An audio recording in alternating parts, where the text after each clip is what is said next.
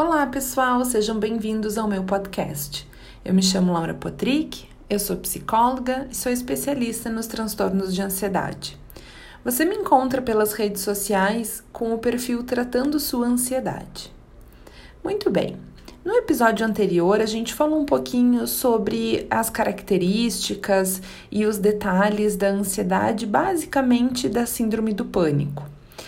Uh, só para a gente relembrar então, a síndrome do pânico é um tipo de transtorno de ansiedade, no qual ocorrem crises inesperadas de desespero e medo intenso de que algo ruim aconteça, mesmo que não haja motivo algum para isso ou sinais de perigo iminente.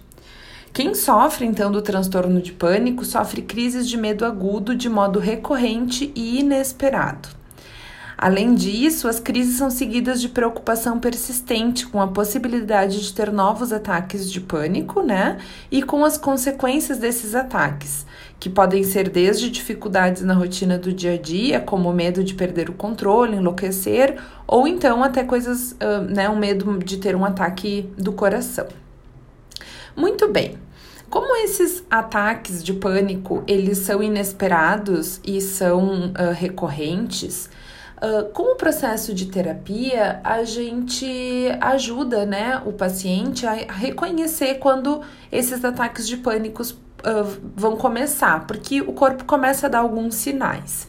E é sobre isso que eu quero falar hoje. Eu quero trazer para vocês um exercício que vai ajudar quando começar a sentir os primeiros sinais de que vai começar a ter um ataque de pânico, já fazer esse exercício para já ir diminuindo a possibilidade desse ataque se desenvolver né, de fato, vir a ser um ataque de pânico.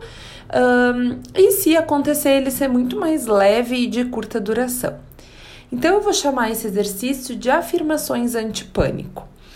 Esse é um exercício também conhecido como uh, cartões de enfrentamento. O que, que vocês vão fazer? Peguem um papel e uma caneta ou o bloco de notas do próprio celular, de forma que essas anotações que vocês vão fazer fiquem de fácil acesso no momento em que vocês possam vir a ter um ataque de pânico. Por isso eu falo do celular, que normalmente tá com a gente em todos os momentos, né? E aí vocês vão anotar aí as afirmações que ajudam vocês a lidar com o pânico. Eu vou trazer alguns exemplos, vocês podem anotar estes exemplos ou ouvir este podcast no momento em que estiver tendo um ataque de pânico, né, ou prestes a ter, para ajudar a não desenrolar então. Vamos lá. As primeiras afirmações são para as primeiras afirmações têm como objetivo normalizar a sua ansiedade. Então anota elas aí. Primeira afirmação: a ansiedade é normal. Todas as pessoas sentem ansiedade. Ansiedade é um sinal de que eu estou em alerta. A ansiedade é uma reação biologicamente programada. É a resposta certa na hora errada, pois agora não há perigo no qual eu preciso escapar. Então, anote essas quatro afirmações e deixe um espaço para anotar a sua afirmação que normalize a sua ansiedade. Pense em alguma que lhe ajudará a lidar neste momento, que seja sua. Outras afirmações, então, para colocar o perigo de lado. Primeira, a ansiedade é ativação fisiológica, ela não é perigosa. Essas sensações são desconfortáveis, mas não são perigosas. Eu já passei por isso antes e nada de mal me aconteceu. A ansiedade aparece e vai embora. Anote mais essas quatro e leia-as quando estiver tendo um início de ataque de pânico. Outras, outras afirmações que vão desafiar seus pensamentos negativos, mas não lute contra eles. Deixe os pensamentos negativos vir e desafios com essas afirmações. Primeira, eu estou tendo um alarme falso. Eu nunca enlouqueci ou tive um ataque cardíaco por causa da minha ansiedade. Os outros não conseguem ver aquilo que se passa dentro de mim.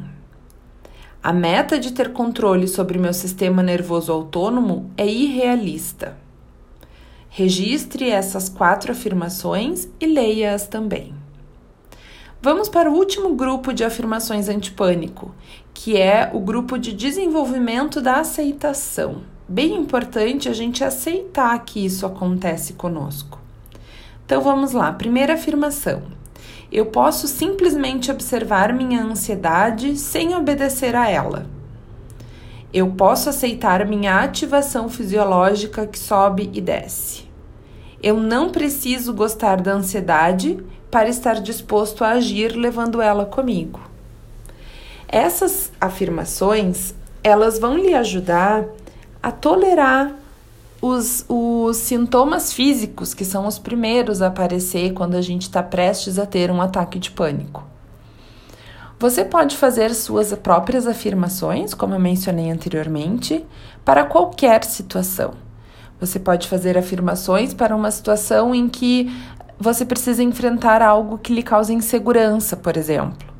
Você pode fazer afirmações para quando você precisa ir para um compromisso e não tem coragem de sair de casa. Essas afirmações devem sempre ser feitas, escritas, quando você estiver bem, para que você leia quando você não está muito bem. Então, pessoal, por hoje é isso. Quis trazer esse exercício para vocês fazerem. Peguem papel e caneta, retornem a gravação para ouvir de novo quantas vezes vocês precisarem. Eu espero do fundo do meu coração que isso ajude vocês nas situações difíceis que precisam ser enfrentadas.